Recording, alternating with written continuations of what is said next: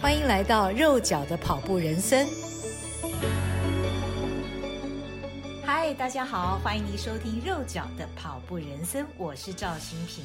上星期我参加了一场线上冬奥国手见面会，聆听有“划船田姐儿”之称的我国单人双桨划船好手黄义婷和另一位划船型男教练蔡汉生分享“累积带来力量”这个主题。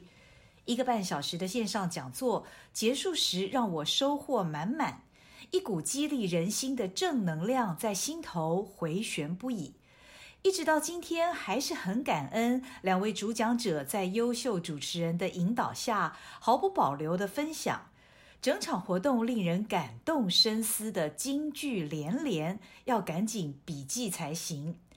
当我回看自己的笔记，觉得一定要分享给更多人，让大家多多认识两位认真执着的划船好手。从他们对于训练的自我要求和开朗乐观的态度，可以让我们好好学习如何面对人生的困境和挑战。这是我这一集想要以此为主题的初衷。其实我以前跟很多人一样，是到了大型比赛时才关注赛事、关注选手的所谓一日运动迷。但是自从有了规律的运动习惯后，深深体会运动对于心灵层面的改造，不亚于体能的进步，让我更有胆识尝试不同的事，也更为豁达，许多事情更放得开，不容易陷入牛角尖。今年的东京奥运对我而言意义不同了。除了欣赏赛事，跟大伙儿一起激情加油，我更多方详阅、搜寻报道，关心运动员的现况和未来，希望深入探索运动员在运动成就背后的故事。往往在了解了之后，被他们真实起伏、历经艰辛的人生而启发，进而鼓励自己。不论在什么处境中，都能学习正面积极看待。不知道运动员们是否知道，他们努力的成果，除了看得见的精彩赛事和奖牌振奋了我们，还有无形的影响力光照了我们，是作为粉丝的我们心中可敬的典范。我对黄义婷最深的印象是，东京奥运比赛前，她展现双手厚厚的茧，但却是满脸阳光笑容的巨大反差。她似乎是个很喜欢笑的女孩。线上座谈时，她正在旅馆隔离中，透过 Google Meet 小小的视窗，看见她满面笑容，而且从头到尾一直在笑。另外一位讲者，划船教练蔡汉生，也是全程散发阳光般的笑容，让人一直被他们的笑脸感染，心情也随之灿烂。黄义婷笑着谈起她手掌的厚茧，说：“我很喜欢它变成茧的样子，很有成就感啊。”除了这是勤练苦练的标记，我这才知道，除了厚茧以外，她还患有异位性皮肤炎。讲座上露出的照片让人看了吓一大跳。那双手因为皮肤炎很痒，抓了以后留下大片的疤，很难想象手上这样严重的伤怎么还能因应吃重的训练呢？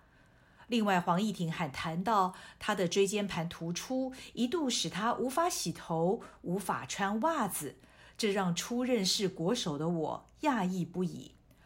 这场座谈的主持人准备充分，引导黄义婷娓娓道来。自小原本是田径选手，专攻八百和一千五百公尺。到了高中，曾一度转为练习击剑，但却觉得压力很大，他无法与人对抗，因此不开心，更没有自信。当时看到班上的划船队似乎很快乐，总是在户外空间训练，还可以看山看水。在跟教练商讨转为专攻划船项目之后，开启了他对于划船的兴趣。训练场地在日月潭月牙湾，一般人大概以为每天面对湖光山色练习很美，但是选手的训练和住宿环境都很克难，训练过程更有一般人不能体会的艰辛。然而黄义婷是兼具天赋又肯吃苦的选手。隔年就夺下全中运一金一银，后来更是夺牌无数。这一滑，十六年过去了。过程中，他历经车祸、手脱臼，和我刚刚提到的异位性皮肤炎、椎间盘突出，以及后来又一场车祸，但是他都坚强地克服身体状况，屡创佳绩。每当他一讲没滑好，会告诉自己没关系，下一讲要滑更好。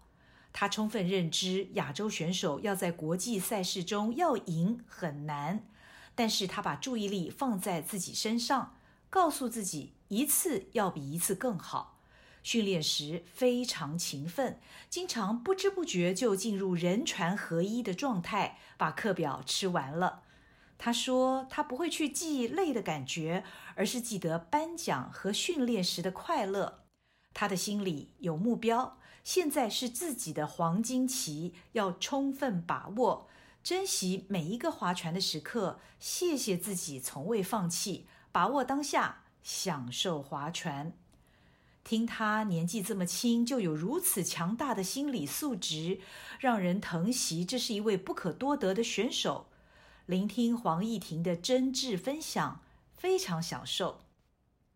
而这场讲座的另外一位讲者蔡汉生教练，一开口就有许多的名言，让年纪长他很多的我深深佩服。